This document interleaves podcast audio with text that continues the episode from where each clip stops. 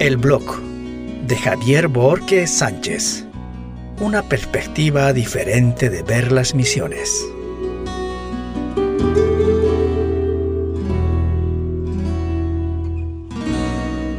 Tercer viaje y definitivo parte final.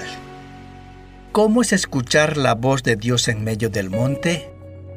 Muchos se preguntan si Dios habla en la actualidad y cómo es que habla. Esta es mi experiencia personal. Uno de esos viernes sentado charlando con mi colega me comentó que se fue a cargar diésel a su camioneta. El playero le preguntó si había llovido en su hacienda o chaco. Eso me puso muy mal, me dijo mi colega. Yo podría tener y manejar fácilmente una hacienda, pero Dios no me permite. Me dejó comprar hasta mis botas. Quiero que trabajes con los manjuy, me dijo el Señor. Al momento de escuchar esta historia sentí profundamente en mi corazón Dios hablándome. Al salir de aquí y defiendas tu tesis, vas a dejar colgado en la pared tu título. Hasta allí te voy a dejar. Debes servirme. En ese momento le repliqué a mi amigo mi sentimiento y fue así. Defendí mi tesis y no ejerzo mi profesión. Ahora hago el trabajo misionero. Así como me habló Dios en el monte, así es como me habló Dios en el monte. La cuestión es si estás dispuesto a escucharle o no, o si está disponible tu corazón para oír y lo otro es obedecer. Fue el mes más duro de mi vida. Bajé 4 kilos. No comimos carne por todo este tiempo. No fue sencillo la grabación, tuvimos muchos inconvenientes con el técnico. A la tercera semana de grabación, un domingo estaba tomando tereré en mi casita, se viene bien vestido el técnico diciendo me quiero ir. No puedo seguir aquí. Traté de persuadir por todos los medios, pero no pude. Casi agotamos el mes y allí se descompuso moral y espiritualmente. No me quedó otra que enviarle a Asunción y me quedé solo grabando. Pasé experiencias muy fuertes en la estadía dentro de la comunidad previa a la salida del técnico. Fue increíblemente duro. Muchos problemas psicológicos tenía este técnico. Me decía, la gente viene a mi ventana a hablar, pero a las 8 de la noche no hay un alma caminando en la comunidad y se apagan todas las luces. Para mí el trabajo no termina hasta el momento que termina de grabarse la última palabra del Nuevo Testamento. Esto implicaba para mí hacer dos trabajos, una de director y otro de técnico, pero la fuerza y el ímpetu estaban allí. Para cuando terminé de grabar la última palabra, tuve la sensación de que debería salir ese mismo día. Llamé a mi colega para pedirle que me saque, pero recordé al amigo de la hacienda que estaba más cerca. Le dije a mi colega si podría llamarle a él para que él me ayude a salir. Porque si él venía, él llegaría más o menos de 3 a 4 de la tarde recién y tendríamos que quedarnos una noche más para salir al día siguiente. Y mi amigo de la hacienda podría sacarme ese mismo día porque estaba más cerca. Llamó, llamó y no respondía y dijo él, dejé muchos mensajes en su celular, me imagino que va a responder. Mientras hacía este trabajo, retorné hacia el lugar donde hemos grabado y estaba desarmando displicentemente el estudio y mis equipos. Mientras hacía este trabajo llegó una camioneta con una antena grande delante de la camioneta y, pensé, me imagino que esto es de la Senat o antinarcóticos que está viniendo a la comunidad. Pero no, era el hijo de mi amigo. ¿Usted es el misionero Javier? me preguntó. Sí, le dije, mi papá me pidió buscarle. Llegó entre las 8.30 y 9 de la mañana, cuando él debería llegar tipo 1 y 30 de la tarde. Necesitaba salir ese día sí o sí. Me sacó en su camioneta a la hacienda de su padre, así como estaba, en zapatillas. Parecía otro manjuy, porque estaba completamente sucio por la tierra. Total, debería salir ese día y me fui con él. La hacienda de mi amigo parece un paraíso. Ese mismo día, después de mes y medio sin carne, su hijo fritaba unas marineras, una especie de milanesa. Mientras él fritaba me sirvió el primer pedazo caliente. Tras probarlo me desarmé emocionalmente. Me salían las lágrimas. Me senté en un lugar mirando el monte que parece que fueron eternos. Fue duro el trabajo, pero muy duro. Ese mismo día llegué a las 9 de la noche a la casa de mi colega. Allí conversamos mucho. Me quedé a dormir en su casa. A las 5 de la mañana cargué mis equipos a mi auto y salí. No paré hasta llegar al asfalto. Hacía un frío tenue, el viento golpeaba mi rostro por la ventanilla abierta. Me sentía tan frágil y comencé a sonreírme a mí mismo y lloraba. Pensando en mi casa, mi familia, aceleré y aceleré hasta llegar al cruce de Loma Plata. Allí me compré agua fría, un cepillo dental y crema dental para cepillarme los dientes por lo menos 10 minutos. Estaba tan cargado mis emociones, apenas podía contener el llanto. Me tomé dos litros de agua de una sola tomada. Pero como era agua fría, mi cuerpo se enfrió terriblemente. Tuve que prender el aire acondicionado caliente del auto para calentar mi cuerpo fueron este tiempo lo más duro en el trabajo que hice hasta ahora. Era una batalla diaria. Eso me afectó tremendamente. Venía lloriqueando a Dios. Sentí que me dijera, tranquilo, todo está bajo control, yo estoy contigo. No dejaré que nadie te haga daño. Solo camina por los caminos que te lleve. Así aprenderás que ellos, los indígenas, son tan importantes como tú. Por eso es importante tu trabajo y debes caminar y continuar. Vine directo a casa y no paré en ningún lado. Le dije al Señor, por favor que nadie me pare, no tengo ganas de nada. Solo permite que llegue a mi casa y pronto. Así fue, la policía hacía controles a todos menos al mío. Mirar desde adentro me dio mejor panorama de esta comunidad. Justo el mes que estaba allí vinieron los encargados del INDI. Instituto Paraguayo del Indígena. La persona que hablaba les decía, ustedes están sentados sobre dinero. La gente se miraba y miraba a su asiento si realmente estaban sentados en el dinero. Era metafóricamente lo que decía esta persona, pero eso ellos no lo comprendían. Les prometieron plantar maíz, sorgo, maní, 300 cabezas de ganado.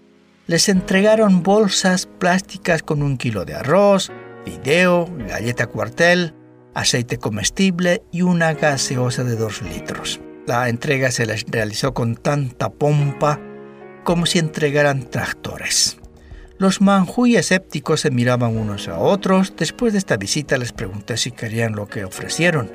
Ellos dijeron no. Solo queremos chacras con verduras. No queremos maíz, no queremos sorgo, no queremos nada. Ni cabezas de ganado.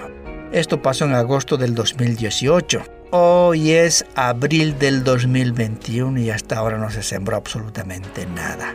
Esta es la otra realidad que los gobernantes no entienden.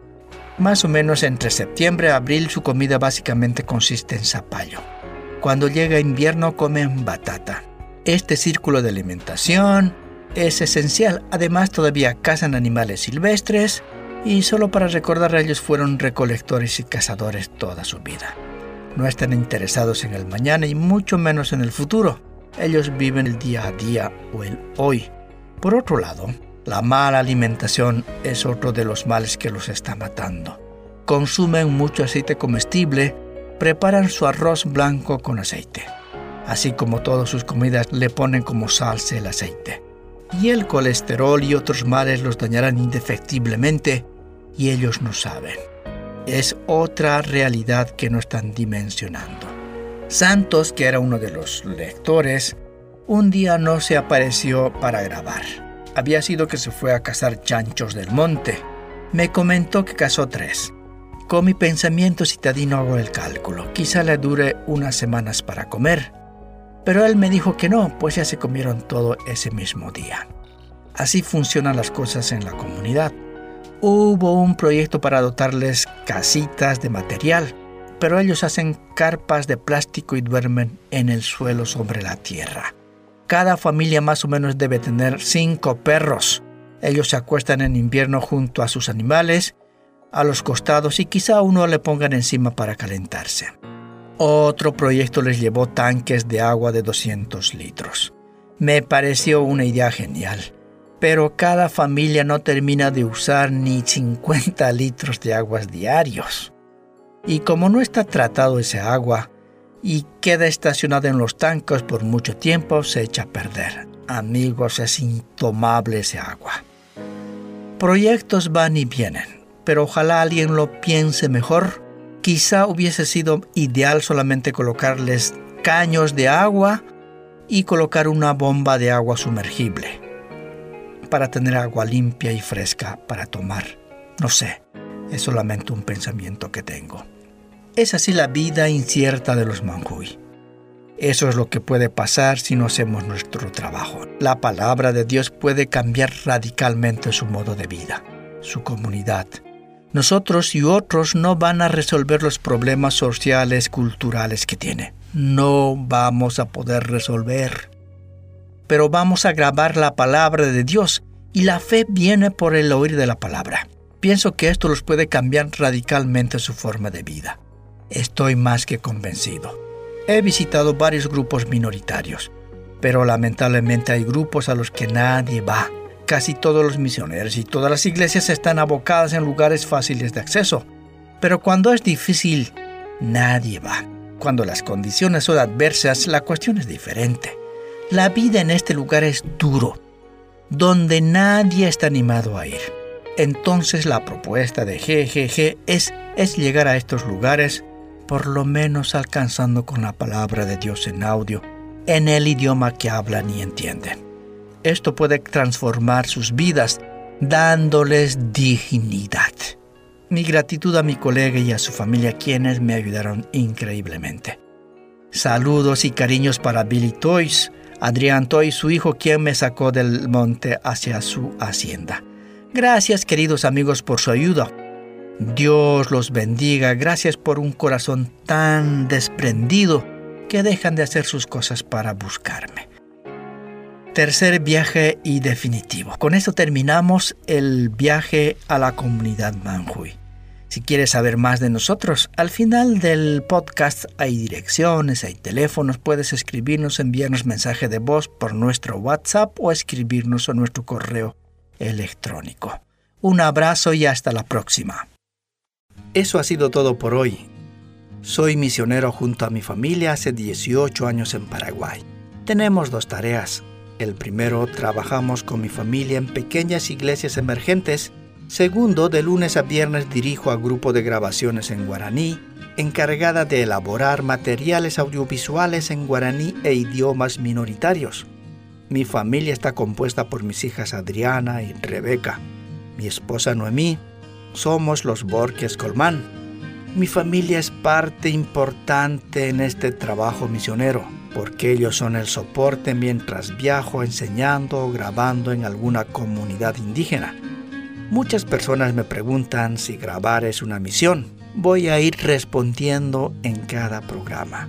Son experiencias basadas del día a día en el trabajo, bendecidos por nuestra agencia misionera Sin Paraguay nuestra gratitud a todas las personas que hacen misiones de una u otra forma.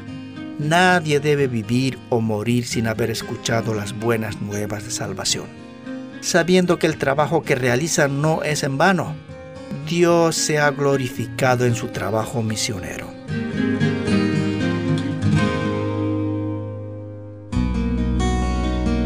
El blog de Javier Borges Sánchez es producido en los estudios de Grupo de Grabaciones en Guaraní. Escríbanos a el blog de xavibz.gmail.com o más 595-981-317-755. Asunción, República del Paraguay.